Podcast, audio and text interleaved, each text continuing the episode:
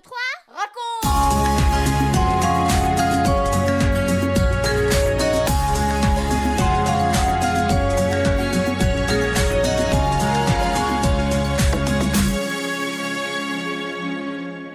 Bonjour les filles, bonjour les garçons, bonjour les parents et tous les amis. Savez-vous ce que nous avons fait quand notre petite fille est née? Je vais vous le dire. J'ai tout de suite téléphoné au papy, aux mamies, à toute la famille, car tout le monde attendait la naissance avec impatience. Et puis nous avons écrit de jolies petites cartes, nous avons envoyé des photos. Bref, nous étions si heureux que tout le monde devait le savoir. On disait à nos amis Venez à la maison, venez voir comme elle est mignonne. Mais revenons à l'époque de Jésus, il n'y avait pas la poste, il n'y avait pas le téléphone, encore moins Internet. Alors comment Dieu va-t-il s'y prendre pour que des gens qui attendent la venue du Sauveur promis, mais qui habitent à l'autre bout du monde, sachent que Jésus est né. Va-t-il leur envoyer un ange comme il l'a fait pour avertir les bergers? Eh bien c'est ce que nous allons voir dans cette histoire que Françoise va nous raconter maintenant et que tu pourras retrouver au début de l'évangile de Matthieu. Ah oui, la question du jour c'est pourquoi ces hommes font-ils un si long voyage? 1, 2, 3, raconte! Là-bas, très très loin de Bethléem, quelque part en Orient, des hommes ont appris que Dieu a promis d'envoyer un sauveur, et ils le croient de tout leur cœur.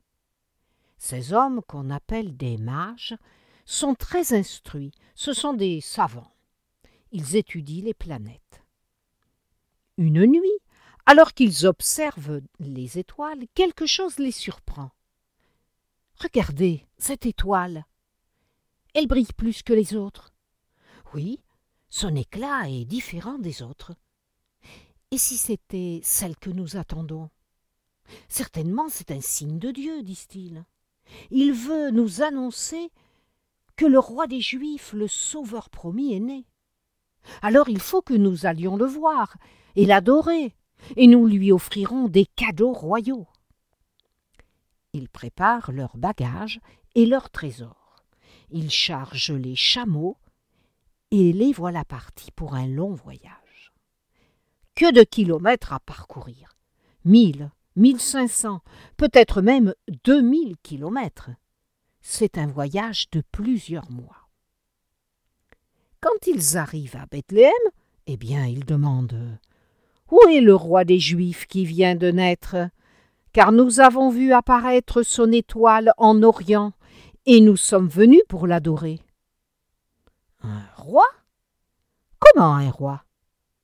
Personne ne sait. On n'a pas entendu parler d'une naissance au palais. Mais on s'interroge, car la venue de ces riches étrangers est quand même troublante. La nouvelle arrive aux oreilles du roi Hérode. Il prend l'affaire très au sérieux. Un roi? Comment un roi? Le roi des Juifs Mais c'est moi le roi des Juifs. Il est très troublé et même très en colère. Il convoque les chefs religieux. Où doit naître le sauveur promis leur demande-t-il. À Bethléem. Le prophète a dit qu'il naîtrait à Bethléem. Hérode est furieux. Il fait appeler les mages en secret et il leur demande à quel moment précis l'étoile est apparue. Et puis il leur dit Allez à Bethléem, prenez des informations précises sur le petit enfant et revenez me dire où il se trouve. Moi aussi, j'irai l'adorer. À la tombée de la nuit, les mages prennent donc la direction de Bethléem. Oh. Regardez, dit l'un d'eux. Mais cette étoile qui brille là devant nous, c'est celle que nous avons vue en Orient. Regardez, elle se déplace, elle nous montre le chemin. Sans aucun doute, Dieu nous conduit vers son roi. Ils la suivent, et quand l'étoile s'arrête, immobile au-dessus d'une petite maison, ils savent qu'ils sont arrivés. Ils entrent, et là ils trouvent Marie et le petit enfant Jésus. Ils tombent à genoux, ils se prosternent et l'adorent. Ils ouvrent leur coffret, et sortent leurs trésors, de l'or, de l'encens et de la myrrhe. Ils les offrent à Jésus, l'enfant roi. Ils s'apprêtent maintenant à reprendre le long chemin du retour. Mais cette nuit-là, Dieu les avertit. Ne retournez pas chez Hérode, mais rentrez dans votre pays par un autre chemin. La caravane emprunte donc une autre route. Et cette même nuit, un ange apparaît à Joseph. Dans un songe, il lui dit Joseph, lève-toi, prends vite le petit enfant et sa maman, et fuyez en Égypte, car Hérode va rechercher l'enfant pour le faire mourir. Sans tarder, Joseph part dans la nuit avec Marie et Jésus. Ils vont se réfugier dans ce pays étranger où ils vivront quelque temps en sécurité. Ils reviendront plus tard, quand Dieu va le leur dire, et c'est à Nazareth que nous les retrouverons dans nos prochaines histoires.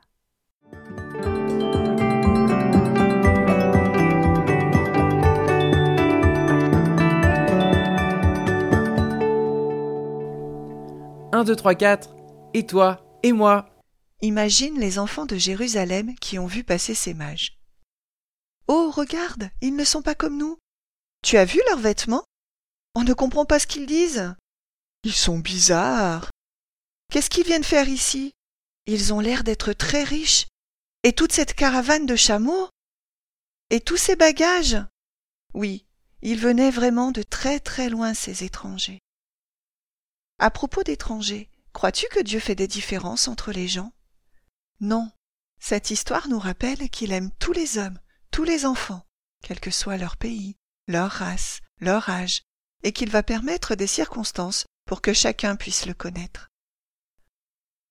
Toi aussi, si tu as envie de mieux connaître Jésus, alors il va t'aider, te guider, non pas avec une étoile, parce que je crois que tu ne comprendrais pas ce qu'il voudrait te dire, mais en écoutant, en lisant l'Évangile, en priant, tu vas le connaître de mieux en mieux.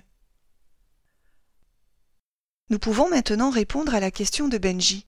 Pourquoi ces hommes ont-ils fait un si long voyage? Parce qu'ils voulaient connaître Jésus, le Sauveur promis, et l'adorer. «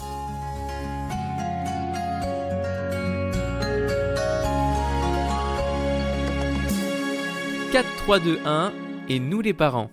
Les mages ont décodé le message que Dieu leur envoyait et ils l'ont cru. Personnellement, je ne comprends pas cette langue des étoiles. Peut-être vous, vous la comprenez. Pas sûr. Heureusement, Dieu parle de différentes manières.